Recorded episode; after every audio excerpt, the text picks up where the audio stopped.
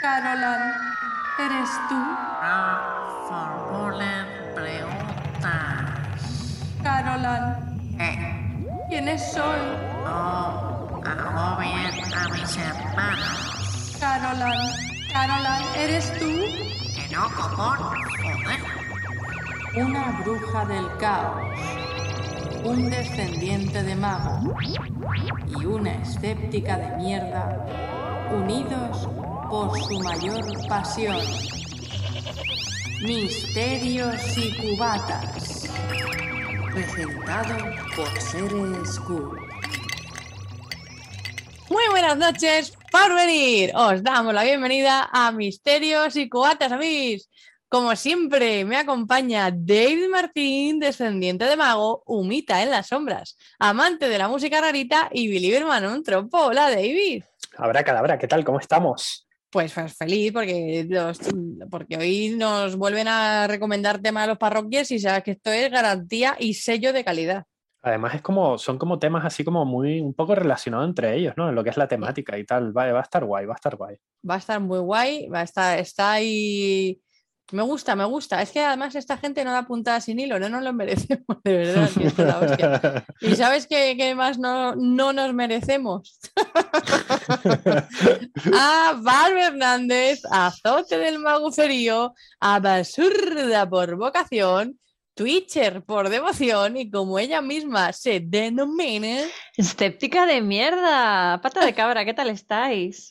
Pues muy bien. Es que La verdad es que no me merecéis, porque no, así, no habéis sido malos en la vida para. No habéis sido lo suficientemente malos y cutres para que os toque esto, pero oye, chico, a veces el karma no funciona bien. Carmageddon es lo que tenemos Jodeos. aquí. Sí, Fuck you, un, bitches. po- un poco sí. Aquí morimos todos. A mí Sí, esto sí. está muy bien porque yo hoy me siento parroquier.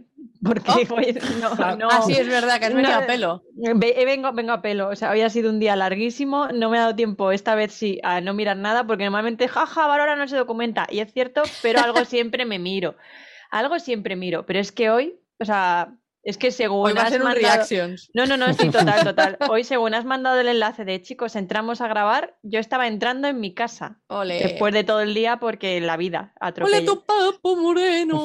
Chica, sí, chica, ¿qué dice? Es que la vida me ha atropellado, me ha atropellado la El motomami. papo, capi, papo. Sí, sí, Es que la motomami ha sido atropellada por la moto, mami. La moto ¿Sabes? Barbie, ¿sabes? Todo mal. Así que yo hoy, pues mira, voy a escuchar a David y me va a hacer mucha Y ya ilusión. está, Y a mí que me jodan, ¿sabes? No, eh, es que a A ti ya es que te tiene, claro, a ti te tiene muy ah, escuchado. ya- ah, es que a ti te tengo filtrada, Es que te ¿sabes? Yo tengo, el mute automático del cerebro, es como sobrevivía nuestra infancia, ¿qué Sí, esperas? verdad, un poco sí. O sea, Ahora me oye como, como la profesora de Jaimito. Un poco sí. Sí, un poco sí. Yo tengo una especie de filtro ruido blanco para Sere, porque es que no se callaba La jamás. profe de Snoopy. Sí, sí, sí, sí, tal cual, de Charlie Brown. Y ya de pronto se enfadaba por algo que me escuche. ¿Yo qué? Entonces ya decía, ah, esto es información importante. Espera, información relevante. Voy También os digo que mi hermana se quedaba muñeco que hasta los profesores le decían, sigue Sí. cazando bocas, imbécil. Es cierto, es cierto, es cierto. Esto Esto, ocurrió, ocurrió. esto ocurrió literal. Yo tenía un mundo interior increíble, o sea, Sí. pero tremendo, eh, demasiado. De hecho, yo ahora de adulta empiezo a mm, unir algunos puntitos y digo, mm, Ojo. porque claro, con tanta neurodivergencia que ahora sé mucho sobre esto por, por el diagnóstico de mi hijo, yo le veo algunas veces y digo, "Pues, esto lo hago yo. Pero si es, que, si es que esto me pasa a mí. Claro. Pero si es que esto le pasa también a la respetable, ¿sabes? Y pues, pues es que son síntomas. Y yo, mm, ok, ¿sabes? Pues ¿sabes qué diagnóstico tenemos hoy? A ver. Que en Misterios Patrios Bien. vamos a hablar sobre el Bouldergate de Sanse. Y en nuestra sección de El Brief del Misterio, vamos a hablar sobre la casa embrujada de Pontefract, que ya David nos va a anunciar Sí, luego yo- su problema. Sí, sí, sí. O sea, si queréis escuchar cuál es el problema de David, what the fuck se va a inventar mi hermana y si voy a poder contener mi risa. Hoy precisamente que nos han dado unos temazos que estamos más a tope que Aramis Fuster eligiendo peluca. Quédate donde estás. Joder. Luego, como vengan las maldiciones de la máxima autoridad de las brujas, Perdona. para ti. No. Ella es la máxima autoridad del ocultismo, no de las brujas. Bueno, pues entre vosotras dos os echáis los jibiris, ¿eh? A mí me dejáis, a mí me dejáis al margen, ¿eh? Si tú eres rebota, rebota, que en tu culo explota. Yo, yo Déjate. soy, yo soy el cemento del misterio. Muy bien, eres la chimenea de obra del misterio. Para el resto de gente, sí, sí, eh, encofrados bar, ¿sabes? Para el resto de gente que tiene sangre en las venas, que vaya eligiendo su bebida, que vaya eligiendo los aperitivos, porque vamos a pasar una hora de chinchorreo con misterio. Comenzamos con misterios y cubatas. El tío Camuñas, lamias, trasgos, cuélebres, ventolines y espumeros. La Santa Compaña. Misterios patrios. Échate una rebequita, hija. Vamos que nos vamos porque abrimos nuestros misterios patrios hablando sobre el poltergeist de Sanse, un temazo recomendado por nuestro parroquier David Mandrul. Muchísimas gracias porque eh, aquí hay tela que cortar y ahora veremos por qué. Se acaban de cumplir 22 años desde que el periódico ABC publicó una noticia detallando este suceso ocurrido en San Sebastián de los Reyes, Madrid, España, en la madrugada de marzo del año 2000. En su edición del 1 de abril del mismo año, el titular del ABC se mostraba rotundo. La verdad está ahí fuera. ¿O no? A mí me flipa. Y procedía a relatar así los hechos. La policía municipal de la localidad, yo me creo noviembre nocturno, ¿eh? ahora os metéis en vuestra burbuja y pensáis que soy un tío con buena voz, respetable y que sabe hacer su trabajo. ¡Ah! La policía, no, la policía municipal de la localidad de San Sebastián de los Reyes recibió el pasado viernes una llamada denunciando fenómenos paranormales en un domicilio de la localidad. Tijeras voladoras, jarrones con vida propia y otros fenómenos parecidos asustaron a una familia de ocho miembros que ya había vivido un suceso similar. Chan, chan, aquí hay tomate, cuate. La policía actuó de cazafantasmas durante toda la noche. Según la llamada, la secuencia semejaba a la de los platos volando en la cocina de Poltergeist 2, me encanta que sea 2, la 2, salvo por el hecho de que ocurría en la sala de estar del tercer piso del número 11 de la calle Valladolid en San Sebastián de los Reyes. David Martín, ojalá leer noticias así en la actualidad, no me digas que no. Sería, sería increíble, sería increíble. Ya, ya nos gustaría, porque por lo menos tendríamos temas más actuales igual, aunque, aunque ojo que esto, eh, estamos diciendo que, que han pasado 22 años, pero en el año 2000, el- como quien dice, está a la vuelta de la esquina en comparación con otros casos que hemos, Sí. que hemos tratado. ¿eh? Yo en cuanto me acuerdo de un año, es que fue hace poco y ya está. Y me niego, ¿sabes? Porque es que yo de pronto digo, 20 yo me acuerdo de cosas del 2000. Yo me acuerdo El de disco de esto. Cher, un discazo. Joder, Jess, El me acuerdo. La- El- tu raza que nos diste con el el disco de Cher. 2000, el efecto 2000. Eso es que nos vamos a morir todos y bueno, Sí, que sí. estamos. Pero yo me acuerdo, yo me acuerdo, de hecho, pero aunque te voy a dejar hablar a ti porque no, no está ocurriendo, yo no, no va a ocurrir que yo me sepa datos, pero sí recuerdo eh, que en su día eh, salió la noticia y fue eh, un revuelillo de aquí en Madrid, en plan, ¡uh! Un poltergeist en Madrid, porque hacía muchos años que no, pues casi desde el caso Vallecas, que no es exactamente un poltergeist, pero bueno, ya me entendéis. Mm. No, no había sonado algo tanto que yo recuerde. Y, y fue, fue curioso porque sí que revolucionó un poco la historia, dio unas cuantas vueltas en algunos medios, la verdad. Pues Mm. sí.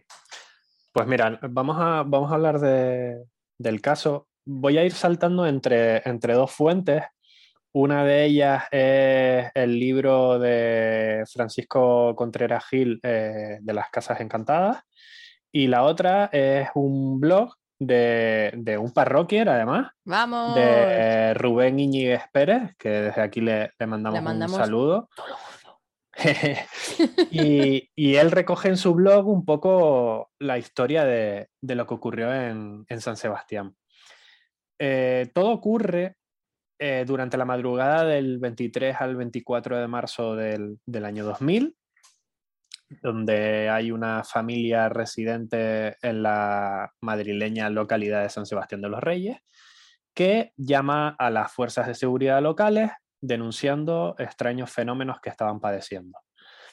Rubén, eh, él cuenta en su blog que él recuerda cuando tenía 17 o 18 años que escuchó por primera vez a, a varios amigos hablar de un piso que estaba en el, en el barrio de la Zaporra, situado entre Alcobendas y, San Sebastián de los Reyes, que es un barrio que se caracteriza por, por sus casas bajas, así como, como muy humildes, en el que por lo visto tenían lugar hechos extraños y, y, decían que si entrabas en el portal el ascensor subía y bajaba sin que nadie pulsara el botón, que oías voces extrañas por los pasillos y las escaleras, obviamente sin que hubiese nadie, que la luz se apagaba repentinamente aunque la acabaras de accionar y que había como, como esa sensación que tenemos a veces como que no estás solo, como una especie de presión que, que existía un poco en el ambiente, ¿no?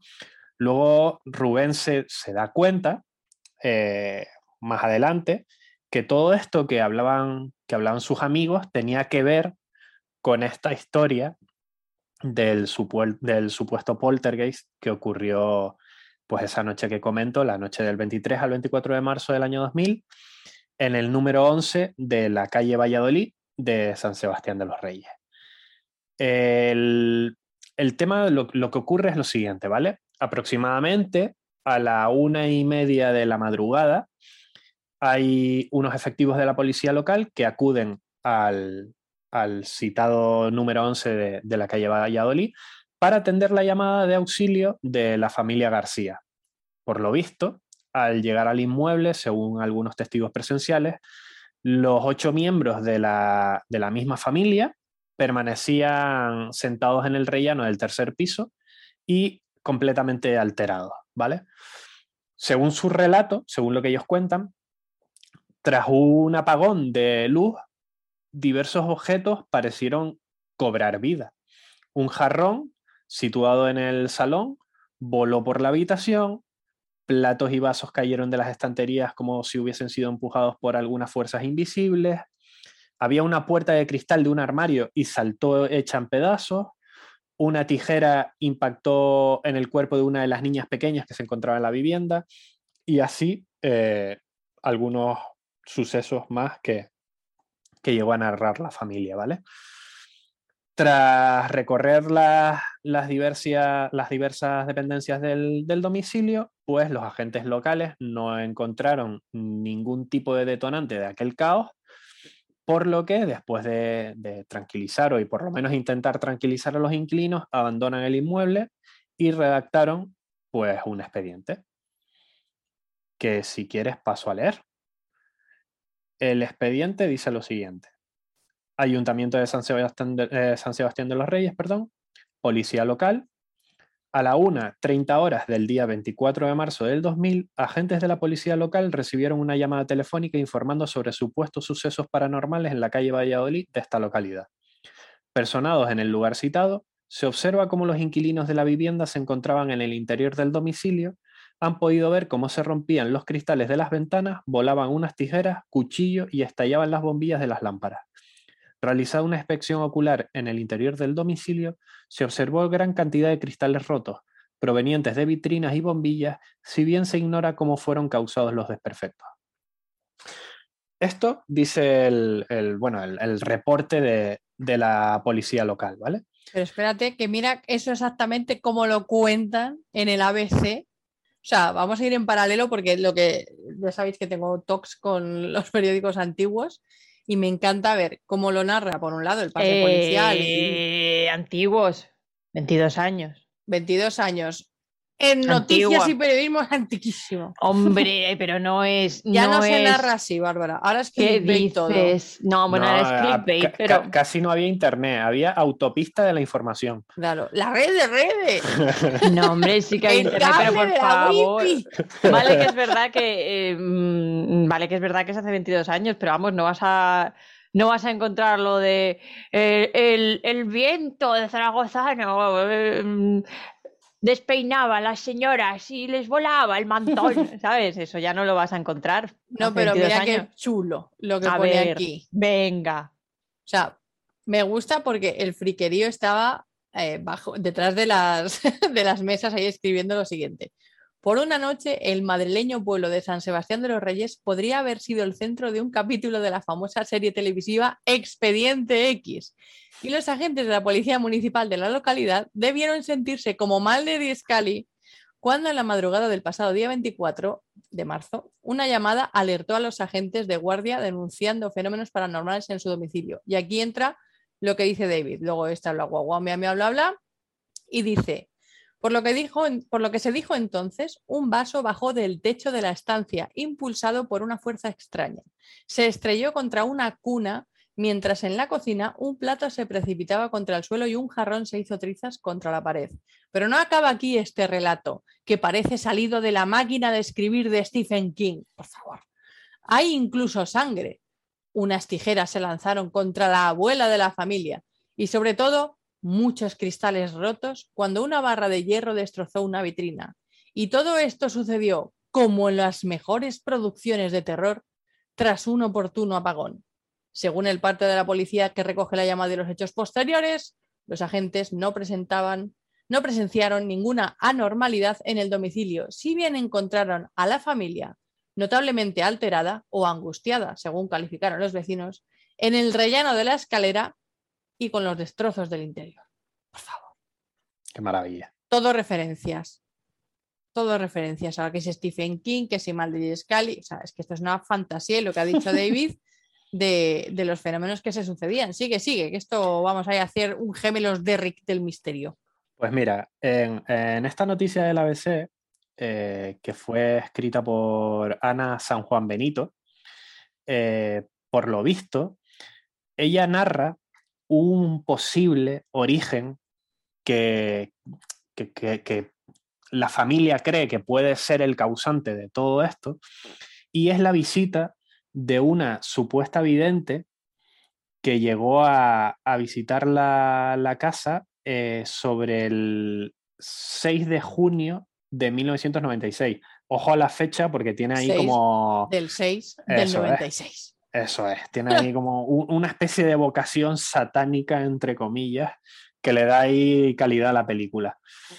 Eh, pues bueno, eh, hablan de, esta supuesta y mencionada visita de, de la vidente, porque por lo visto, eh, en esa fecha, en el interior de la vivienda, tuvo, lugar una sesión de espiritismo, donde por lo visto intentaban entrar en contacto con, el, con un familiar que había fallecido en, en el domicilio 20 años atrás y eh, el abuelo de la familia reconoció la muerte de, de este familiar. ¿no? Esto, a ver, entra un poco dentro de, de la historia que, que narra esta periodista, pero no estamos seguros de si es un poco leyenda o, o- qué pasa o qué hay de, de realidad en esta historia.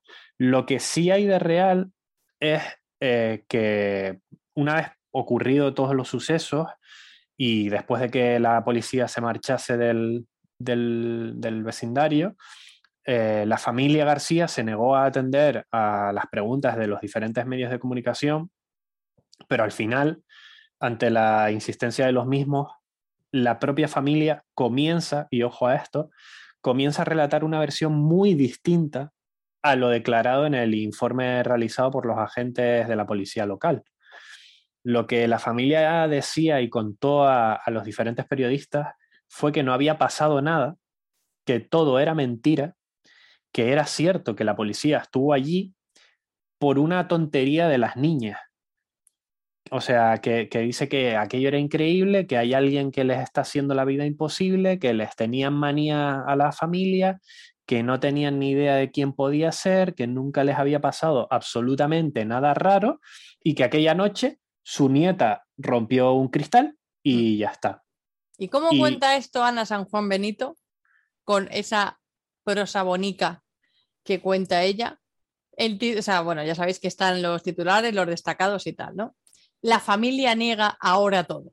El apagón que parece que dictó el comienzo de todo pudo deberse a un fallo eléctrico. El resto de los sucesos no han sido comprobados y el Ayuntamiento de San Sebastián de los Reyes ha anunciado que solo en caso de que la familia muestre su interés, cosa que como dice David no lo hizo, se llevará a cabo una investigación del suceso del que no hay más testigos que los habitantes del piso. La familia, en principio, no quiso atender a los medios de comunicación ni hacer ningún tipo de declaraciones. Sin embargo, ayer ABC pudo hablar con el señor García, el abuelo de esta familia compuesta por ocho personas, entre abuelos, hijos y nietos, quien, tras el revuelo que se ha armado en radio y televisión, niega todos los hechos.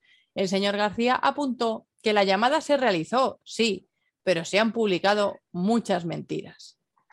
Y ahí fue el inicio de la cerrada en banda de la familia, que en este trocito, lo que dice David de, de la vidente y tal, pone, entre las hipótesis barajadas para dar una explicación a este suceso, se ha mencionado la posibilidad de que tras el incidente del año 96, una vidente acudiera a la casa y realizara espiritismo, a este respecto, el señor García declaró a ABC que eso es agua pasada y no hay que acordarse de los, de los que murieron hace 20 años. Se refería a la muerte hace dos décadas de un miembro de la misma familia en el inmueble.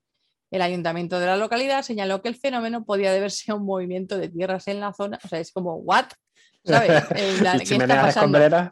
Sí, sí, chimenea escombrera, guau, guau. Y luego pone, hay emprendidas obras del plan de reforma interior acometidas por el consistorio y de obras de introducción del cable de fibra óptica por la zona. What?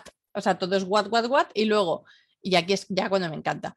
Otra de las posibilidades, apuntada por un especialista en la emisora Onda Cero, especialista de qué, da igual, es que uno de los adolescentes de la casa de forma inconsciente provoque este fenómeno de objetos pero esto tampoco se ha comprobado y en cualquier caso tampoco estaríamos ante un poltergeist, sino ante un caso de telequinesis. Me encanta cómo hila fino.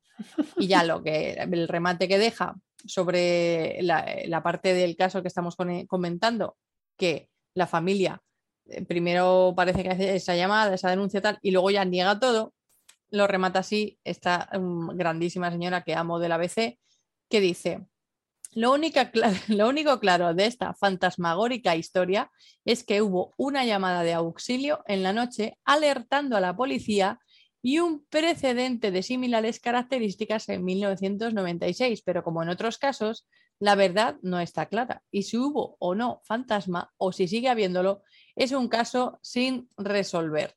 Y luego ya cuando terminemos otro trocito, voy a decir la última frase que dice digamos, condenando este caso. Condenando me refiero clausurando ya esta temática, porque después ya se pone a hacer unas referencias a los fantasmas de Madrid, que si el Palacio de Linares, que si tal, pero bueno, para dejar esto en nuestro caso todavía, eh, sigue David contando porque todavía hay telita y ya hago el rematín. Eh, pues para también un poco cerrar, cerrar el, el tema, el propio Fran Contreras narra en su libro que él, eh, claro, no salía de, su asombro ante las declaraciones de la familia, ¿no? Porque de repente él pensaba, a ver, va la policía, redacta un informe ante lo sucedido que la propia familia es la que, la que los ha llamado y la que, y la que cuenta y se recoge en el informe lo que ha pasado y después lo niegan y se cierran en banda y, no explican nada más allá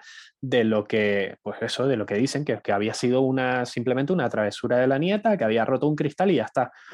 Entonces, claro, eh, en jornadas posteriores al suceso, el propio Fran Contreras cuenta que él encontró diferentes bolsas de plástico eh, eh, escondidas con, con los restos de los platos y los vasos que se habían roto en el interior de la vivienda eh, y partes de las estanterías y de los pequeños muebles que, habían sido deteriorados durante el suceso. ¿no?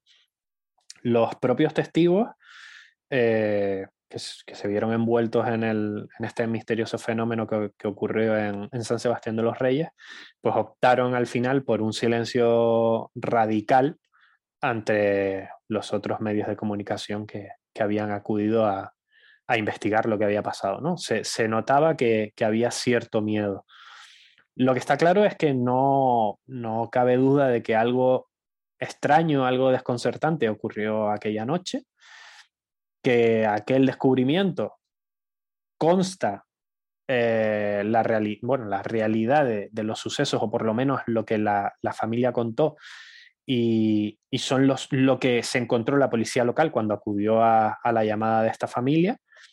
Pero, pero claro, ¿qué, ¿qué motivos tenían los inquilinos para desmentir toda la historia al principio, no? Ocho personas, ¿eh? Que Claro. estamos hablando de ocho personas. Luego eh, hubo un cartel que pegaron en la, en la cristalera del portal de entrada, que, que fue, por lo que cuenta Fran, eh, la auténtica razón por la cual no quisieron dar a conocer la verdad, la verdad que es que eh, pusieron la casa en venta.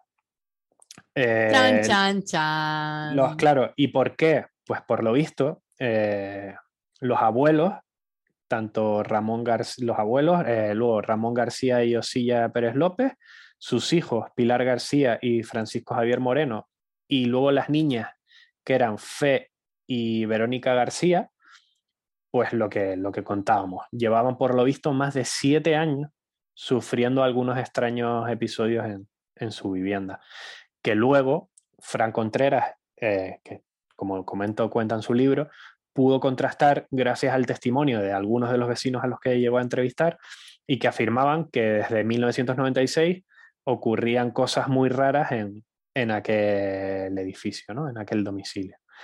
Lo que está claro, y aquí cierro el, el tema, es que aquella fatídica noche de marzo, la situación para la familia llegó a ser tan insostenible que, que decidieron pedir auxilio a, las fuerzas de seguridad locales. Yo creo que aquí, mmm, obviamente, el prisma escéptico de mierda es claro. Creo que aquí alguien, alguien se vino arriba, o sea, jugó un poco con el resto de la familia. Yo apuesto por las niñas. Eh, que quizás, pues a lo mejor eran aficionadas a estos temas o lo que sea, o sea, y creo que asustaron demasiado a algunos miembros de la familia y entonces eso se fue de las manos. De pronto es, alguno de esos miembros fue el que llamó a la policía y claro, lo malo de algo así es que cuando la bola empieza a crecer, ¿en qué punto la frenas? ¿En qué punto dices, no, que el vaso en realidad lo tiré yo? ¿Sabes? Porque es jodido, ¿no? No, en realidad no me llevan cuatro años pasando nada, pero me he venido un poco arriba. O sea, ¿Sabes? Y yo creo que, yo creo, como estética de mierda, como siempre, yo creo que en este caso ha sido algo así. Ha sido que, o igual las niñas en su momento, sí que tenían esa percepción, sí decían, ay, algo raro nos pasa, luego empezaron a proyectar, luego empezaron a entrar en todo ese pánico colectivo, a toda la familia les metieron.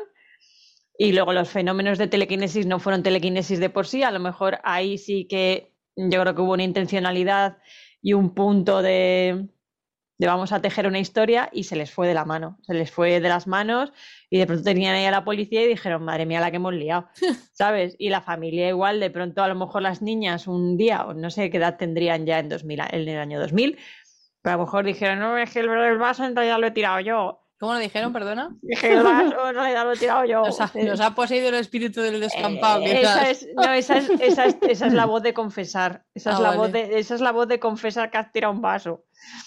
He tirado un vaso, lo siento, ¿sabes? Y, y, tú cómo llegas y dices ahora a la policía y a la prensa, no, mira, es que mi hija es gilipollas, ¿vale?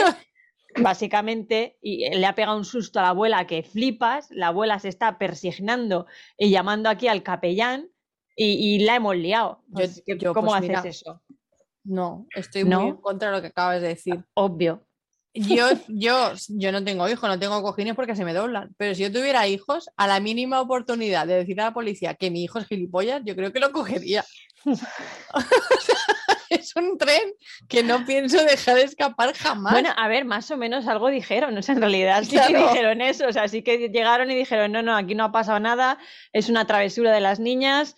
Eh, vale, luego es verdad que quisieron vender la casa y ahí es la especulación de igual si pasaron cosas, pero queréis vender la casa, ¿no? Buah, ja, ja. Eh, bueno, mm, ¿qué podemos decir? La casa, si sigue la familia o no, no lo sé, pero no se ha vuelto a saber nada de fenómenos en esa casa. Con Bueno. lo cual, mm, pues, ¿qué quieres que te diga? yo creo que se les fue de las manos. Y si los que viven ahora son escépticos de mierda como tú y no cantan la gallina porque el sitio tiene unas buenas condiciones. Pues es que tal y como están los pisos ahora no les culpo. Claro.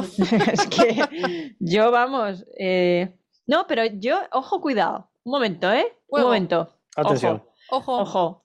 Yo, a mí sí me viene un, me viene un fenómeno. No, Me viene un fenómeno. Crack, un que- figura, un titán. un número uno.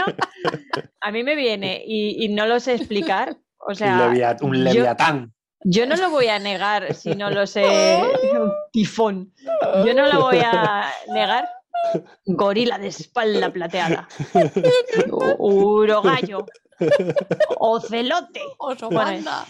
No, el oso panda no es alfa. No, ves, por es que no se favor. la cuelo nunca, tío. Nunca. Urogallo. Bueno, eh, me viene algo así y yo digo, ganso. Y digo, a ver, yo no negaría el fenómeno, ¿eh? O sea, yo, la estética de mierda, si le levita un vaso en la puta cara, Bueno, obviamente no te va a decir que no pasó, pero te, te va a decir que igual tengo que hacer algo con la medicación. Eso te lo va a decir.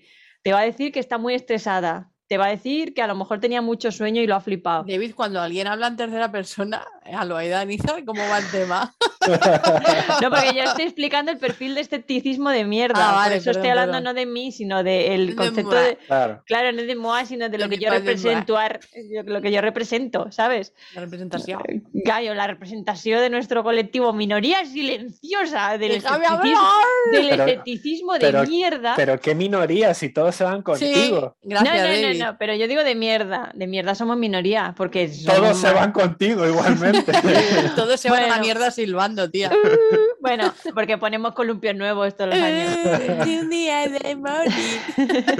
Tu hit. que, que sea en Sabaracaibo. Bueno. Es que no puedo. no puedo, no puedo. Escúchame, yo no negaría los Ariel. fenómenos. Le daría una explicación de mierda, de escepticismo de mierda, pero no negaría los fenómenos. Eso no lo hago, porque de hecho no los he negado cuando me ha pasado algo o he dicho, no me acuerdo bien, no le encuentro explicación o lo habré flipado. Pero no he dicho, eso no pasó, ¿vale? Pero tú, pero tú sabes que darle una explicación de mierda es un poco pasó. rollo eh, chimenea de escombreras, ¿no? Sí. Sí, pero me refiero que no negaré los hechos. O sea, tú a mí me preguntas, pues, ellos tampoco Bárbara. lo negaron. Fue como, Ya. sí, vieron unas luces, chimenea de escombreras. Claro, pero también a, a mí me dice, Bárbara, eh, en la casa en la que estuviste alquilada cuando eras pequeña, se te cerraron las puertas en tu cara y yo diré, yo vi eso. Yo vi eso. Ala. ¿Ocurrió? No lo sé, pero yo lo vi. Yo lo vi. Y eso es así. O sea, eso no lo voy a negar.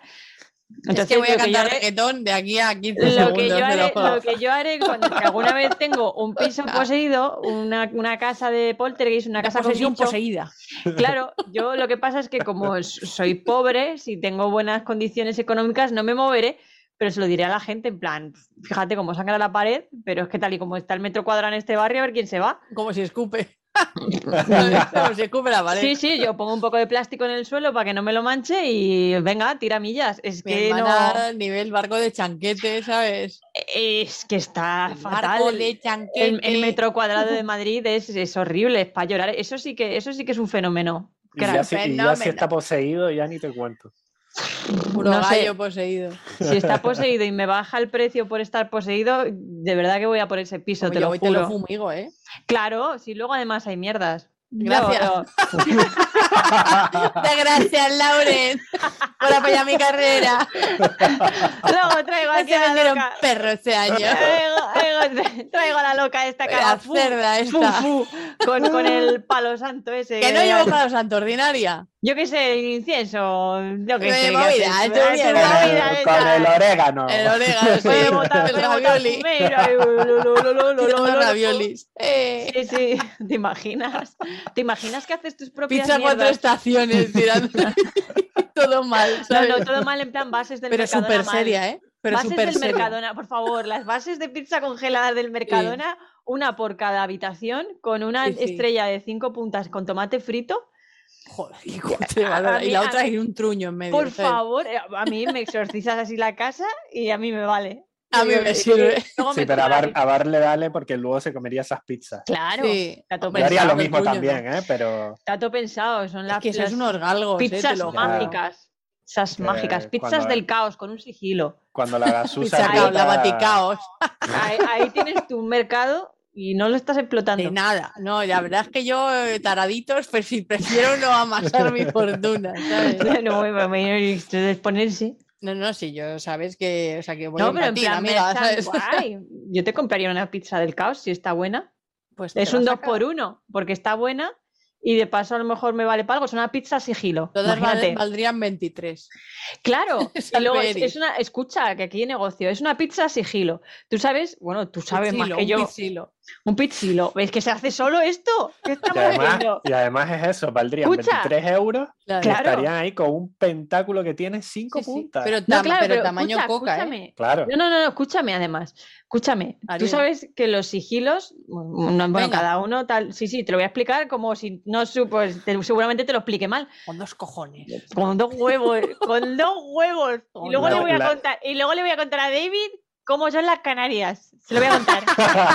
¿Eh? Le voy La a contar isla, yo. Que he estado cero unidades de veces ahí. Le voy a decir, David, tú no lo sabes, pero la guagua es el autobús. Bueno, pues. Y son cotufas las palomitas. Bueno, pues escúchame, que esto es muy bueno. El sigilo, el sigilo lo quemas para que haga un poco efecto, ¿no? Es el ritual un poco. O su lo- movida, de resumen, sí. sí Aprox, aprox. Sí, sí. Me refiero que hay una como hay una consumición. Hay fogatinas, si pues quieres, te lo comes, es como más para adentro, ¿sabes? Sabes que ya he hecho sigilos comestibles, ¿no? Y, puede, y puedes, ¿por qué no hay pizzas? ¿Por qué no hay- ojo, Porque ojo, lo digo en mi Patreon. puedes rizar el rizo Pizzilo. tostan- tostando mucho el pizzilo Y lo y luego y te lo comes. comes. Claro, chocho, que se Joder, haya tío. ocurrido en mi Patreon, amigo. No, pero no pizzas. He hecho de todo. Pero pizzas de sigilo no las has hecho y no me has avisado. no. Y de hecho Ah. he hecho sigilos con colacao, así te lo digo. Eso es, bueno, vale. Con los grumos. No, Luego le, luego le el pozo. el con los polvicos. Con los El polvicos. de la taza. Ahí. Bueno, nos hemos ido Oye, un poco. muy bien, no, Sí, no, no, sí. está todo muy- bien. pero yo veo aquí una línea de negocio que estamos sin explotar. Yo paso. para la tienda. para la Yo- De hecho, podemos, de hecho, podemos, no, coño, en los Malditours, en vez de dar bocatas, Pizzilos. hacemos pizzilos. Venga, pero Yo pizzilos de Eris, discordianos. Pizzilo Claro, discordiano. sí, sí, con la estrellita discordiana esta del En caos, plan, Madonna. piz- pizzas La cuadradas. estrella del caos, Bárbara está ahora mismo, tiene un chocho en la Pero bueno, cabeza. tú sabes el símbolo este de flechas, que es el símbolo del caos, el sigilo Sí, ese, eso es una ¿no? caosfera, marichocho. Perdone usted. Pero de Eris, la- el símbolo Ah. de Eris es otro que es más cookie. Sí, el de la manzanita No, también, ¿no? otro que Bueno, es el palico joder. y que tiene como, como si fuera medias lunas así. Es como un Ah, vale, sí, también, también. Bueno, También que tiene chuli. muchos. Sí, pues coleccionables. Pues ahí, uno de cada ten- ahí tenemos, ahí, claro, ahí tenemos tres diseños ya de las pizzas. Para- ¿Queréis no para- mercantilizar la magia, zorras? Pa- Uy, Uy, aquí se mercantiliza todo. que no. Tú, relax your mind. Oye, escúchame un tema. Hablando Venga, del puto tema. em, no os he dicho cómo esta señora Ana San Juan Benito, todo junto, concluye el tema. Pues Sin ciérralo. pizzilos, sin pizzilos. O sea, perdón por defraudar. ¿sabes? Ella se lo pierde. Yo es que yo veo nada más que líneas de negocio y eh, posible marketing y de verdad que, que de talento desperdiciado. De verdad, ¿eh? pues lo siento, perdón, perdón, perdón. Bueno, A ver, voy a decir esta frase y Bárbara va a aplaudir. Porque David, pues, un hombre con, pues eso, con calidad, con flow, con sus guaguas y sus movidas, pues sé que lo va a apreciar, pero mi hermana es una piedra dura de chipiona que no se puede aguantar.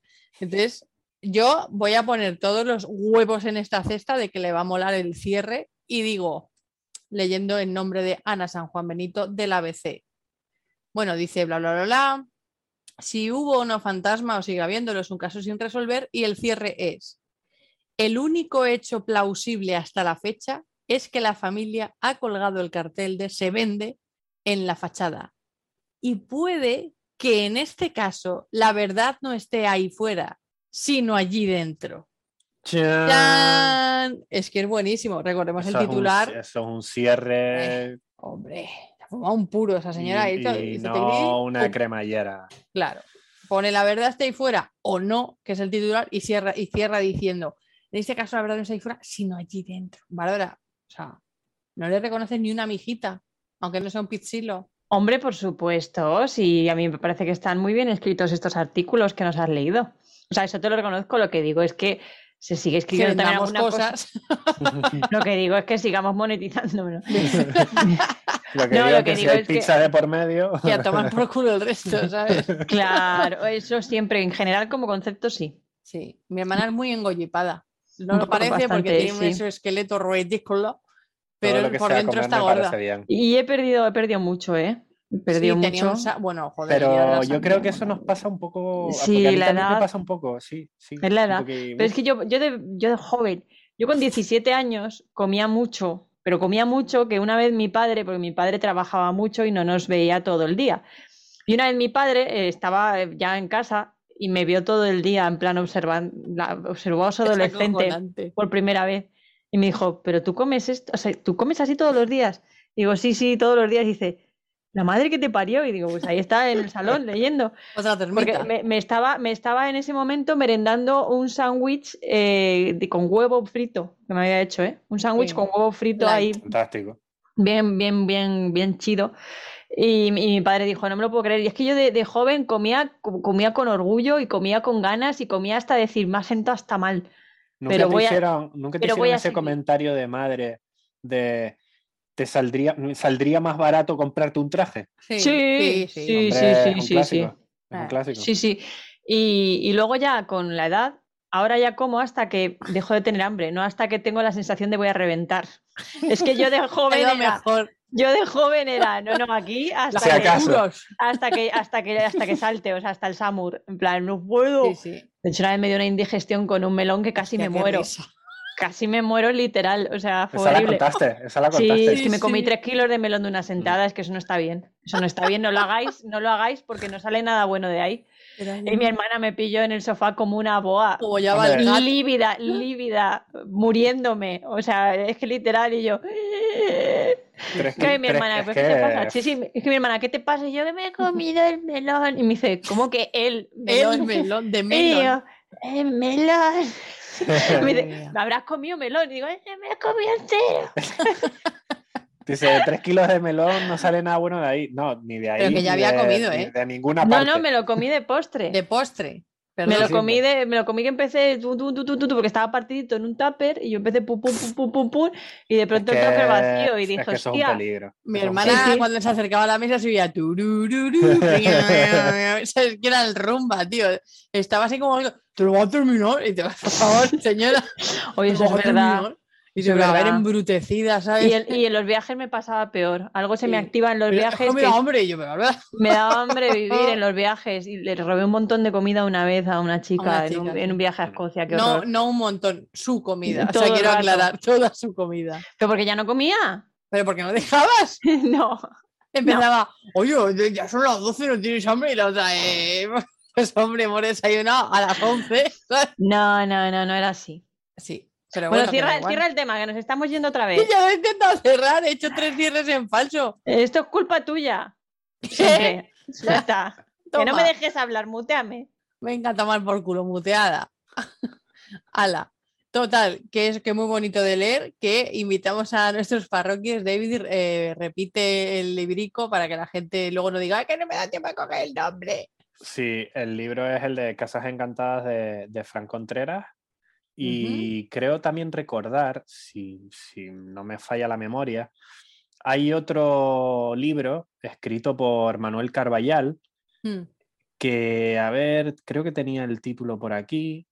Es, en efecto, el título de- del libro escrito por Manuel Carballal, que también reseña este caso, se llama Causa de denuncia Poltergeist.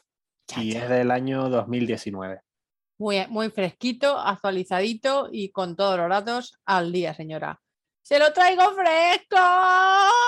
Pero ¿sabéis que traemos fresco? Nuestro beef del misterio. Eres cool. Que bote manices del chiste yo yate. Vengo a comentar el misterio como yate. Tengo más cara que Belmez en verano. Flow paranormal con el cubata en la mano. Se me va la olla, pero nunca me dopo. No me trago cualquier cosa. Liber Yo no nací en un baptisterio. Prepárate para el beef del misterio. Y en nuestro beef del misterio hablamos sobre el monje negro de Pontefract. Temazo sugerido por nuestra parroquia mexicana 678, Muchísimas gracias, Bonica, porque vaya temazo. Y voy a contar un poco para la gente que no le suene, porque aquí en España es verdad que no es un caso como súper conocido, pero en, Reino Unido es la bomba, es de hecho, está en el top 5 de los rankings estos de poltergeist y cosas chungas de la historia del misterio en Reino Unido. Os cuento, el monje negro de Pontefract es un poltergeist legendario que ocurrió en agosto de 1966 en la casa donde Joe y Jean Pritchard vivían junto a sus dos hijos, Philip de 15 años y Diane de 12. En este domicilio, situado en el número 30 de East Drive, en West Yorkshire, Inglaterra, la familia empezó a sufrir agresiones de todo tipo. Se dice, se comenta, se rumorea que la entidad responsable de tales ataques se trataba del monje negro, un monje del siglo XVI que fue declarado culpable por la violación y el asesinato de una niña y que fue posteriormente ahorcado, adivina dónde, amiga, cerca de la casa. Según el autor de los libros paranormales, Colin Wilson, comenzaron a aparecer charcos de agua en el suelo de la casa, de ahí fueron los fenómenos increciendo, subieron el nivel de intensidad y de agresividad hacia la familia hasta que acabaron por huir del domicilio. Décadas después, numerosos investigadores han seguido registrando estos sucesos y otros de corte paranormal en la propiedad y este caso además ha inspirado libros que de momento solo están en inglés y películas que sí podéis ver como El exorcismo de Sally de 2012. Mi hermana no está impresionada. No. Es que, es que me había silenciado, cerda. Ah, pues Acuérdate, dato, pero tampoco ¿sabes? estabas impresionada. No. Esto no es óbice No, no, no es, no es óbice, la verdad. ni quebranto. No. Yo como siempre digo, pues lo habré flipado. Ya está, me fumo un puro y me voy. Y punto. Pero bueno, como estamos en un, un poltergeist extranjero, diré, you are flipping. Y ya está. A ver, ¡Ale! a ver, ¡Chao! vamos a hacer una cosa. De nuevo, vamos a hacer. Porque claro, cuando Bárbara no sabe ni de qué cojones hablamos rollo, ni el, ni el título de lo que estamos hablando. Eh, no, no, no, que yo... Eh, el- eh, Ojo, cuidado, que el título lo leí en WhatsApp. eh, perdón, y, perdón. y- y luego he preguntado, ¿lo de Pontefract es lo del monje negro? Sí. Ya Sí, está. porque si no, mi hermana, vamos, Eso es, lo- eso es lo, lo que, lo que he dicho. Y eso es lo que he hecho. y me mantengo. Y así, y así os lo he contado. Y de nada, Devuelvo la conexión a mis compañeros. devolviendo a estudios centrales, Bárbara Hernández. No dejen de seguir, seguirme Gracias, para más Bárbara. Me he dado las gracias a mí misma. A ver, venga, del desierto. ¿Qué? Vamos a hacer una cosa. Como una jacaranda. Como una jacaranda sabrosa, sabrosa. Bueno, antes eh, que hemos hecho, David estaba leyendo de- del blog de ese parroquier al que llamamos y comemos la cara. Y ha estado leyendo los hechos punto por punto y de forma cronológica. Y yo he estado leyendo una, una- un periódico de la bestia. Imagínate leer la Super Pop. La revista tal. La Super Pop porque pasa de tu Yo cara. mientras estaba aquí con la Bravo, haciendo el test, con la haciendo nuevo el- vale. haciendo el test de si Gary Barlow me querría. No, sí, pues hay uno muy fácil que es una pregunta y eso es para Leonardo DiCaprio. Eh. ¿Podría ser Leonardo DiCaprio? No. ¿Tiene menos de 25? No. Ya está, fin de todo. Sí. Que, pues eso. Entonces, David va a contar la parte, digamos, de la crónica de lo que pasó en los años 60, en aquella época, en años 66, con esa familia. Y yo voy a ir contando what the fuck pasó y ha seguido pasando desde entonces porque hay tela que cortar porque antes tú decías, ay no, pero es que no ha vuelto a pasar nada, desconfío. Pero ojo, cuidado, ojo nieve, cuidado barro, que aquí siguen pasando cosas y de esa burra sabes que no me baja nadie. Así que David, por favor, empieza a relatar cómo fue la cronología de esta pobre familia que las pasó Pipers. Sí, lo, lo- lo pasaron bastante mal. Voy a, voy a comentar que es muy probable que me confunda con el nombre del puñetero monje negro, ¿vale? Porque el, monje, el, el caso es conocido como el monje negro de Pontefract y yo no sé por qué a mí me sale el monje de negro de Pontrefact. Entonces, Me Entonces- parece bastante más difícil decir Pontefract que Pontefract. Pues así soy ¿Eh? yo y así me han Que hecho. David dice, dice Pontefract en vez de Pontefract. Y es más difícil decir Pontefract que Pontefract. Inténtalo. ¿Qué? Vamos, da- dale, dale tú. El cielo está descentrado Vamos a ver, pero si es que lo dice, que- lo dice David y no pasa nada. Lo digo yo, ¿qué dices? ¿Qué hablas? Escéptica de mierda. Tomas al fumar. No, coño, he dicho lo mismo que él. No, He no, dicho, he en un dicho. bucle. No, estoy diciendo, me llama la atención porque eh, lo que a ti te sale más fácil de decir me parece mucho más difícil que el nombre real. Eso es lo que he dicho. Y Vale. me estás mirando como si me hubiese crecido otra cabeza. Si te quedas esa cabeza, como, a lo a mejor vuelvo comer a más comer. te viene. Eso te iba a decir. Bueno, Bueno, vamos- David, vamos a- da igual porque a ya nadie se acuerda de cómo se dice bien gracias a Bárbara, que es la serpiente del libro de la selva. Pontefract. Eso es. El caso es conocido como el monje negro de Pontefract. ¿Vale? O Pontefract. Pontefract. exacto. Claro, por eso digo que es más fácil decirlo bien que decirlo mal. Pero a David le resulta más fácil decirlo mal, pues porque su cabeza a veces también funciona raro. Claro. A veces, bueno, a veces bastante, Bueno, más, bastante más de lo que creéis. Eh, Ya, bueno. Bastante más de lo que, de lo por- que doy a entender en este programa. Era por ser educada también, ¿sabes? bueno, a ver, los fenómenos poltergeist de- que, que suceden en, en este caso, como bien comentó Seré al principio, eh, hicieron su aparición en la noche del 1 de septiembre de 1966 en la casa de Joe y Jan Pritchard y sus dos hijos, eh, Philip de 15 años y Diana o Diane de, de 12 años.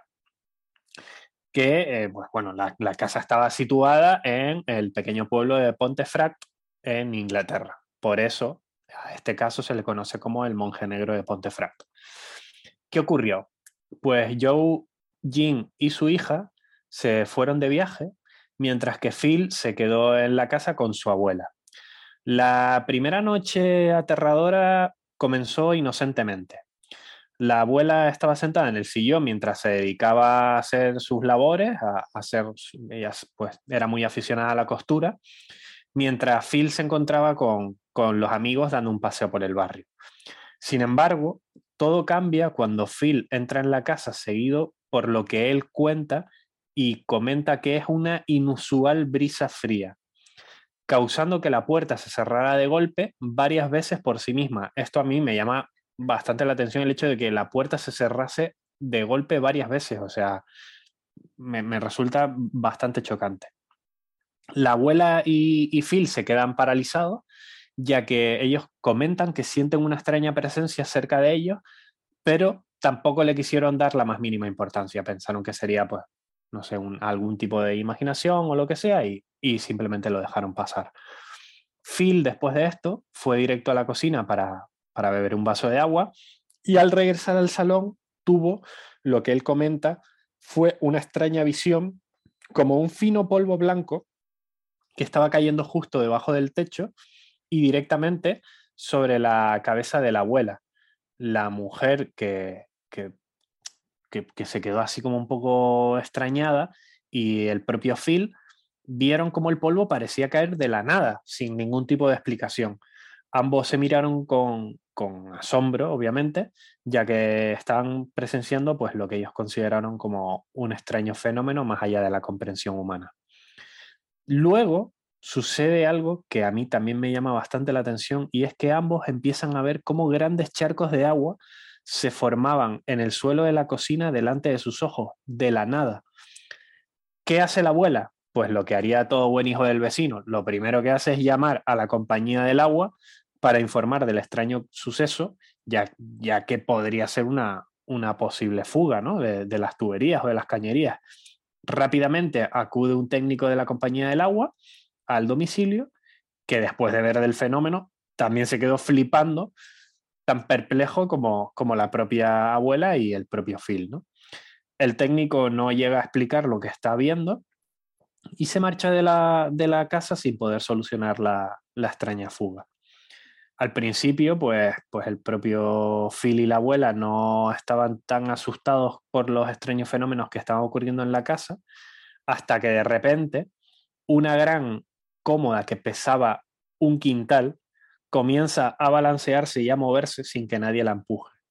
En ese momento es cuando ya los dos no dudan en abandonar la casa, absolutamente acojonados, para ir a la casa de unos parientes que, que vivían cerca. ¿no? La cosa no queda aquí.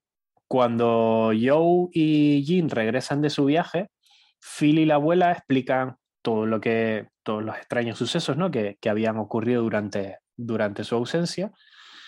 Y claro, eh, el propio Joe Pritchard era conocido en el barrio, ¿no? Como un tipo duro. Y él, pues bueno, se vanagloriaba de, que no creía ni, en fantasmas, ni en demonios, ni en, todas estas cosas, ¿no? Pero el, ese escepticismo, este, este Joe Pritchard era el, del bando de Bar, ¿no? No sé si era de mierda, pero era bastante escéptico.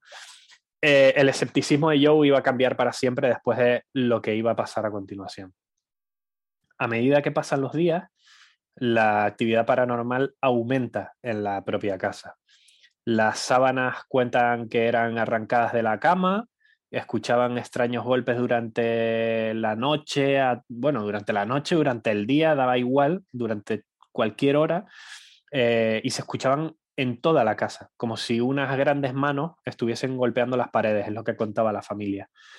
Obviamente Joe no podía explicar lo que estaba sucediendo en la casa y cansado de, de estos fenómenos sin, sin explicación, pues pide ayuda a algunos vecinos y les explica que una fuerza desconocida estaba atacando a su familia. ¿Qué hacen los amigos de Joe? Pues le recomiendan a un hombre llamado señor O'Donnell, que por lo visto era un, un, experto en fantasmas y que tal vez podría ayudarlos. El propio Joe estaba tan desesperado que, que pensó que, que, bueno, que, que de perdidos al río y entonces eh, se puso en contacto con el señor O'Donnell a ver si, si por lo menos podría, podría responder algunas de las preguntas sobre, sobre lo que estaba pasando. ¿no? Continuamos, llega el señor O'Donnell, los Pritchard le explican todos los fenómenos que habían estado ocurriendo hasta la, hasta la fecha y después de una investigación exhaustiva y extensa por la casa, el señor O'Donnell sabía exactamente lo que estaba ocurriendo y les dijo a los Pritchard que oh Dios mío, estaban siendo víctimas de un poltergeist. Los Pritchard no tenían ni una sola pista en cuanto al origen del, del supuesto poltergeist, por lo que el propio señor O'Donnell les explica que algunos fantasmas eh, podían disfrutar arrancando las fotografías de, de, la familia. Después de que el señor O'Donnell se marche, la familia escucha un gran estruendo que procede del piso de arriba entonces Joe y Jim corren escaleras hacia, hacia el piso superior y encuentran su fotografía de boda rasgada por la mitad. Por lo visto, la fuerza invisible que estaba pues dándoles por culo tenía la capacidad de escuchar todo lo que se decía en la casa. Un momento. No, no, no, no, no, no. Esto no lo vamos a dejar pasar. Espectacular eh, eh, el tecnicismo, eh, gracias, porque claro, yo como persona no conocedora tan profundamente de la terminología paranormal, pues eh, ha sido muy asequible, muy asequible. Muchas gracias, David, por pensar en el vulgo del misterio. Bueno, yo lo cuento para todos los públicos. Total, total es que ha sido, es que además estábamos Ser y yo tranquilamente escuchando en mute, y es que, da por culo, déjame echar No, no, no, no, no, esto no, no, esto no te vas de rositas tú pero, después de pero, soltar pero, esto. Pero quedó claro, ¿no? Es un tecnicismo como no, otro cualquiera. Quedó clarísimo, claro. quedó clarísimo, vamos. En fin, el caso es que por lo visto la casa o, o lo que hubiese eh, era capaz de escuchar eh, las cosas que sucedían en el interior y después de que el señor O'Donnell les dijese, oye, que hay algunos poltergeist, algún tipo de poltergeist que puede ser capaz de rasgar las fotografías que tengáis en la casa. Sucede después de que, de que eso pues lo comente, ¿no? Después del comentario del propio O'Donnell. Eh, durante semanas, eh, los Pritchard siguieron soportando violentos golpes en las paredes, objetos que, que, eran rotos por fuerzas invisibles, pero ya el punto álgido llegó cuando su hija Diane fue víctima de un ataque por parte de esta entidad. Lo que cuenta la familia es que prácticamente todas las noches la niña se caía de la cama al suelo, pero que una noche, cuando la familia se sentó en la sala de estar, eh, llegaron a observar con, con horror cómo una presencia invisible cogía a Diana por el jersey y la arrastraba por las escaleras. O sea, yo solo imaginarme eso me acojono. Eh, Joe pudo recuperar, eh, recuperar a su hija de las garras de, de estas manos invisibles, pero los fenómenos o el fenómeno que, que ocupaba la casa continuaba atacándole físicamente. Al final, eh, los Pritchard deciden contactar con un sacerdote para eh, tratar de realizar un exorcismo. En algunos casos, cuando, cuando se realiza un exorcismo, no en todos, pero sí en algunos, eh, los resultados del mismo, según además quién lo lleve a cabo y cómo se lleve a cabo, eh, pueden ser desastrosos. La mayoría de, de los investigadores eh, coinciden en que un exorcismo puede hacer que la actividad paranormal se vuelva aún más violenta y precisamente esto fue lo que pasó en el caso de, de la familia Pritchard. Es decir, que dé más por culo. Eso es. Gracias si por el tecnicismo. Val. Claro. claro, claro. Al servicio de. Yo siempre, siempre ayudando al misterio. Ah, es que es- es Y que te digo sí, otra, ¿qué- ahora ¿Qué que es haríamos una sin ti? casa- No, no, yo, yo vengo. A todo, esto, a todo esto en esta casa que es visitable. Bueno, bueno, visitable, calla, calla, que es que estoy yo aquí, que he encontrado cómo quedarnos ya. Ay, mi madre. Madre activa el botón, activa el botón de donaciones. Venga, a ver si me lo pongo yo ahí. Venga, voy a activar el botón de donaciones de Evox. Mira, eh, nos podemos Madre, quedar. Es que sí, escucha, qué emociona. No, no, sí, escucha, sí, que te puedes quedar. ¿eh? Te puede, ya hemos empezado de nos podemos a que te No, no, no, pides. yo, yo voy, yo voy. ¿Qué Ah. dices? Yo voy, pero me lo tienes que pagar, no tú, la, lo- los parroquias. Parroquia. Yo hago un Twitch, yo hago un Twitch desde ahí, si me lo pagan, yo hago un Twitch desde ahí. Yo me llevo mi equipo, porque mira, escúchame. Resulta que por persona, en 2022, te cobran 59 libras de lunes a jueves y viernes, mm, de viernes a domingo 75 libras por persona. ¿Qué incluye?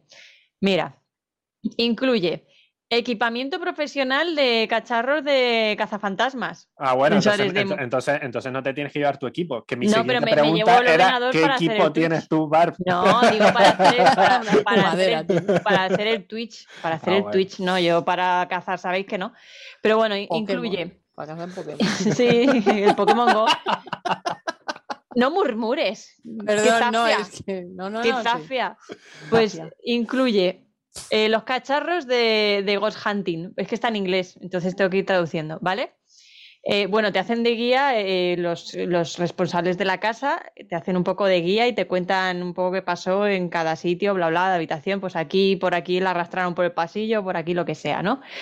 Eh, te dan, te dan refrigerios a lo largo de la noche, porque te puedes quedar 14 horas en la, la localización. Bueno, por lo menos te da un. Sí, te Bárbara duerme 12, o sea que. Ay, yo no me voy a enterar, eh, te puedes quedar a dormir activo, o sea, tú puedes estar unas horas en la casa y decir, bueno, venga, yo ya me voy a la mía, o te puedes quedar a dormir en las habitaciones tranquilamente. Y al día siguiente te hacen el desayuno Ah, y bien. todo. Sí, sí, sí, sí. Y eso, y te, o sea, puedes estar o, tú, o vivir la experiencia a tu bola, en plan, yo me quedo a dormir y vosotros piraos, ¿no? O se quedan contigo y te manejan los cacharros y te cuentan cosas, Que o te quedas con, o te quedas con amigos, o te quedas, hay grupos, o sea, puedes ir con grupos de desconocidos, en plan, hoy va a visitar la casa 10 personas y tú vas ahí con ese grupo. No. O la, la alquilas exclusivamente para ti. O sea, me parece un planazo. Hoy, hoy viene a visitar la casa Misterios y Cubatas and Me, me parece un planazo. Mira, Sí. piénsalo, 75, ¿vale? Que rima. ¿Eh? Uf, ¿Qué más quieres? Salveris. 75 por los tres. Que sí, que sí, no, sí está guay, sí está ¿Eh? guay. Pero deja de poner mi ojito. Y, y luego, pues, lo que viene siendo el avión. Y la- bueno, detalles. Detalle. ¿Qué quieres? ¿Que, que active el botón de donar? Es lo que me está Dale. diciendo. Dale. En Evox. Venga, voy. Sí, espero que este, pa- para cuando cuelgue este programa, lo haya podido conectar. Si no, pues mira, que vayan Si no, haciéndolo porque si no también tenemos pendiente la casa de demo, Es verdad. que también te puedes que- quedar. Lo que Ah, pasa es que ahí no tenemos equipo. Ahí tendríamos que alquilar el equipo aparte o comprarlo o qué. Bueno, pero prefiero a Casa de Demo. Ya para irme a Inglaterra, prefiero irme a Galicia. Hombre, ya, pero yo prefiero irme a todas partes.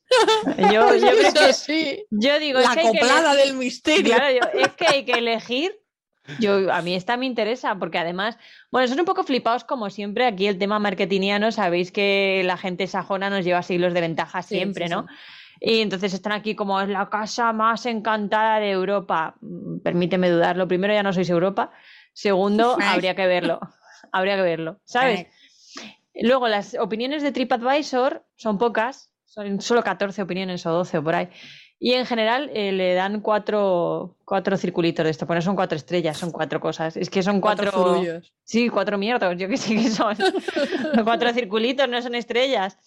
Entonces, claro, pues las opiniones son un poco lo típico. Algunos que están diciendo, madre mía, lo que nos pasó de todo, increíble la experiencia, socorro, auxilio. Y dos o tres que dicen, vaya puta mierda, no me enteré de nada y de lo que me enteré me pareció que era alguien haciendo wiki wiki, ¿sabes lo que te digo? Que estaba falseado. Pero la- los dueños de la casa, que son esta empresa de casas encantadas, sí que contestan a las malas reviews y me hace mucha gracia. En plan, pues si no, los fantasmas no son monos que están a tu servicio, no sé qué. no- Bien, Sí, bien. Sí, sí. Maravilla. Y luego además siempre recomendamos que la gente que venga a la casa se haya leído el libro de, de la casa. Y digo, sí, claro, para que vaya bien sugestionado. Es que no te jode, vas bien sugestionado y entonces vienes a la casa a ver si pasa algo. No, hombre, no. La gracia es que puedas ir sin tener ni puta idea de qué casa te están llevando. Y si percibes algo, lo percibes sin sugestión, lo percibes porque realmente ha pasado algo. No porque leíste en el libro que, claro, en la habitación de, de la chica se oía un susurro. Entonces tú casualmente en esa habitación has oído un susurro también, socorro, auxilio. No, hombre, no. Hay que ir, yo creo que hay que ir sin saber nada, que es como yo me muevo por la vida. Por la vida en general, te iba Ha sido mi filosofía todos estos años y bueno, no me va bien, pero tampoco mal del todo. Estoy bien. ¡Eh, ¡Me va!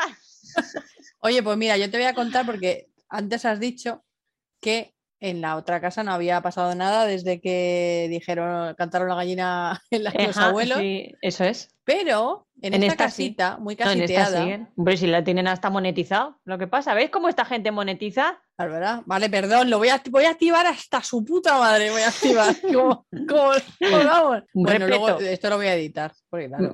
Te cuento, resulta que Steve Archibald, me gustan las noticias que dan los ingleses porque dicen, Steve Archibald, de 36 años, y su esposa Carrie, que será inmortal, porque no pone la edad, o sea, o me pone los dos o no me pone ninguno. Bueno, da igual, perdón, es que son reflexiones mías. Steve Archibald y su esposa Carrie son los fundadores de Pitch Black, que, como en la película. En, mil en 2016 se encerraron en la casa con su equipo y grabaron como un carrito de bebé con un muñeco dentro se precipitaba por las escaleras. Que por cierto, voy a dejar el vídeo en redes para que lo vean los parroquias, porque mm, vamos, hace crunchy frunch y es como ¿qué está ocurriendo aquí? Esto pasó en 2016, principios. En junio de 2016, Pete Boulton y Rob Hughes de Ghost Inspectors Paranormal Group captaron en fotografías una cara espeluznante con una bata negra con capucha mirando por el espejo al pie de las escaleras. Lo del monje negro que habíamos hablado es que la familia, la misma familia fue quien describió por primera vez esa figura y entonces al, saber por la historia que existía un monje negro, que habían condenado a Guaguamemeo, pues se ha quedado ahí como el señor de la casa, ¿no? Pero luego, en octubre de 2016, la investigadora paranormal Claire Cowell capturó una imagen que que muestra el brazo de la túnica del monje agarrando un rosario también en las escaleras. O sea, es una zona caliente, ¿vale? Y hay 200 fotografías más de 200 cosas que se han tomado y también la gente que hace las guías que se va ahí como quiere Bárbara, que quiere ir Bárbara ahí a cara perro, la gente que va a cara perro también comparte sus experiencias diciendo que ha oído tal o que ha visto tal o fotografías o historias. O sea que esa casa sigue siendo un punto caliente, aunque no sean monos que bailan para ti, siguen pasando cositas. O sea, yo te iba a decir, ¿qué te parece ahora? Pero creo que me ha dejado un poco meridiano, ¿no ves, David? Que, Que Bárbara se apunta al Sí, maldito. sí, sí, no, Big pero, pero- sí ha sido ella la que lo ha montado. En, en dos Sí, patadas sí. ha montado ahí un viaje a la Picture esta, como se llame el sitio, que ya ni me acuerdo ya. Ya sabéis que yo. De Fract. De Frank, de Frank is on Pues, fire. de frac. Pues yo o sea, sabéis que yo voy. O sea, No, no, no, pe- pero, y nosotros vamos detrás, pero... y me hacen el desayuno, ¿qué más quiero? sí. eh, Yo bueno, ahí, uf, desayuno... hay en otra Además- mesa, ¿eh? Que se lo des- empotra mío. desayuno, ¿cómo se llama esto? Desayuno Inglés, típico ¿eh? inglés. Sí, sí, Sí, sí, sí, sí. Bacon, Con bacon y, y con sí, beans. sí. Sí, sí, sí, A mí, total, yo para ir a Muy yo dentro. continental, yo continental no, ¿eh? No, no, no. Para continental ya me quedo aquí. A Muy continental lo que tengo aquí con Ah, Bárbara, madre mía. Pero bueno, si eres tú, Bárbara, es que eres una embrutecida, que es que vas con los nudillos andando por la casa. pero bueno, Hombre, hombre. es que O sea, la que- burrada la dices tú y la embrutecida soy yo. si lo he ¿La has dicho tú? no sabes- na- nadie sabe de lo que estás hablando. No, pero que te estoy diciendo la segunda. Ah, la segunda sí. Bueno, no continental lo que tengo aquí colgado lo has dicho tú, no yo, ¿eh? Yo he dicho que yo continental para el continente. Que yo voy allí y ya me pones un inglés. ¿Qué? Vale, sí, sí, sí, sí. Claro, Coño, tiene todo, todo el sentido, todo el sentido. Oye, Póngame a los pies de su señor. Sí, sí, sí, céntrate. sí. Sí, estoy centrada ahora, pero es que me haces unos volantazos de, de- que, que yo Pero intento, ya. ¿sabes? Ya, Pues, ¿Sabes qué vamos a hacer? a ver. Vamos a empezar las despedidas. Me tienes muy contenta. ¿Quién quieres que empiece? ¿Te dejo elegir continental o inglés? Leviatán. Leviatán, titán, urogallo. Venga, que, que empiece Davis. Ay, mira cómo mueve la sillita, ¿eh? es que mueve la sillita y piqui, piqui, piqui, piqui. Venga, Dave. Pues nada, que pues lo de siempre, si es que me, me acabo repitiendo, es que sois los mejores. Eh, tenemos unos, unos parroquiers que son la hostia. Qué fuerte quería que nos decía a nosotras. No, vosotras sois las mejores. Pero eh, los mejores en general, les sí que sí. mejores, Siempre. ahí los, los parroquiers eh, al pie del cañón, al pie del iVoox, al pie de Spotify, al pie de lo que haga falta, escuchándonos. Al pie de la eh, cama, ¿te imaginas tú, creepy? y eso daría y un Bárbara, poquito de. monetiza, Monetiza. Monetízalo. Monetiza al pie de la cama. Ante la duda, monetiza. Madre Sí, sí, mía. Ahí se ve la deformación profesional, se ve ahí claramente. La Pues deformación eso, también. que, sí. que, que, que- que es lo de siempre. Que muchísimas gracias por estar ahí una semana más. Que, que muchas gracias por, por seguir escuchándonos y, y por seguir apoyándonos. Y que nos escuchamos el próximo viernes. Vamos ya. Dale, que dale. Pues nada, yo añadir que, como siempre, me sumo a las gracias de mi querido compañero y, que es una pasada hacer este podcast con, con vosotros dos y con todos los parroquiers, porque al final este humilde podcast es de todos y colaboran y, Y, como diría, y como diría haciendo, y cada día de más Cada día más gente. gente. como diría ING. Cada día de más gente, sí, la verdad es que ya te digo, no- yo me siento muy afortunada, no solo por la cantidad de gente que nos sigue, que oye, cada día va un poquito más, sino la calidad. La calidad de gente es maravillosa, es gente con entusiasmo, eh, súper divertida, con que nos perdonan todos los errores y no son pocos. Y, Nos perdonan y, no se, y lo celebran. y lo encima. celebran, sí, sí, sí, sí, es, es maravilloso. Así que nada, muchísimas gracias otra semana más. Ay, y ya está. Mi hermana es que hace unos. Yo no te y paso. estoy muy contenta. Gracias. ¿Sabes? Y, todo, y todos. ¿Eh? Pasecito de pecho. joder. Y Sí, me sí. fui, vale, y me voy al este y me recordaréis siempre como Galadriel. Venga, a ver, ¿Pero qué dices? eh, déjala. Deja- vale. déjame, déjame. hermana- dice, otra vez en tercera Es que persona, es la perdimos. Tu hermana, tu hermana ha hecho un, un pase a lo Laudrup, así mirando al tendido, sin mirar. Te ha dado el pasecito de pecho así, pero sin mirarte. He hecho, he hecho un panenca, he hecho hoy un- una, una carrerita corta rara y entonces mi hermana ha dicho, pero ¿para dónde va a tirar, Claro, coño? has hecho el caño de Echendo a Maradona a puertas cerradas sin público. Venga ya, tope, madre mía, la referencia. O sea, yo miro eh. panenca, que tela. Pero Oye, Laudrup, perdona. No, Oye, la- bueno, pero Chendo. ¿eh? Que le hizo un caño a Maradona a puerta cerrada sin público. ¿Esa no la sabíais? No, porque fue a puerta cerrada sin público. Bueno, imbécil, pero luego Eso, se eso contó. eso- Yo puede, también eso puede un ser un misterio de deporte. Sí. Oh, que dentro de poco, cuidado, Aquí. Ojo, no, eh, esa- eh, ahí la he dejado votando. cuidado, allá, allá. Ahí la he dejado votando. cuidado. Ra. Ra, pa, pa. Ra, Pues. Y no digo nada Las más. ganas de vivir. Las ganas de vivir exactamente que mi hermana, como el cristal oscuro vital que es, se encarga de quitar. De nada. Que- de nada, amigas.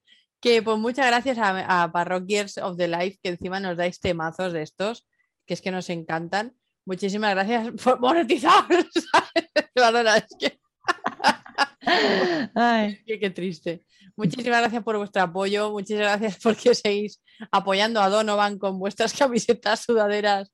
Y muchas gracias también por eh, nos siguen llegando puntualmente cositas a, a Coffee y sobre todo porque os conectáis en el Twitch, que es lo que más nos gusta, estar de chapurreo ahí absurdo en directo con, con vosotros, ahí dándolo todo en el chat, dándolo todo con los comentarios, con el consultorio y con más tonterías que tenemos preparadas para, para los siguientes Twitch. Muchísimas gracias por estar ahí y como siempre nos oímos, pero por desgracia no nos tocamos. Pero nos emplazaremos a nuestra próxima cita en el siguiente programa de Misterios y Cubatas. Hasta la próxima. chao. Si te has divertido escuchando Misterios y Cubatas, suscríbete a nuestro podcast Mari Carmen. No te olvides de compartir, comentar y seguirnos en redes sociales. Toma nota, en Instagram somos Misterios y Cubatas, en Twitter Misterio y Cubata en singular y búscanos en Twitch como Misterios y Cubatas. Gracias por unirte al batallón de lo absurdo.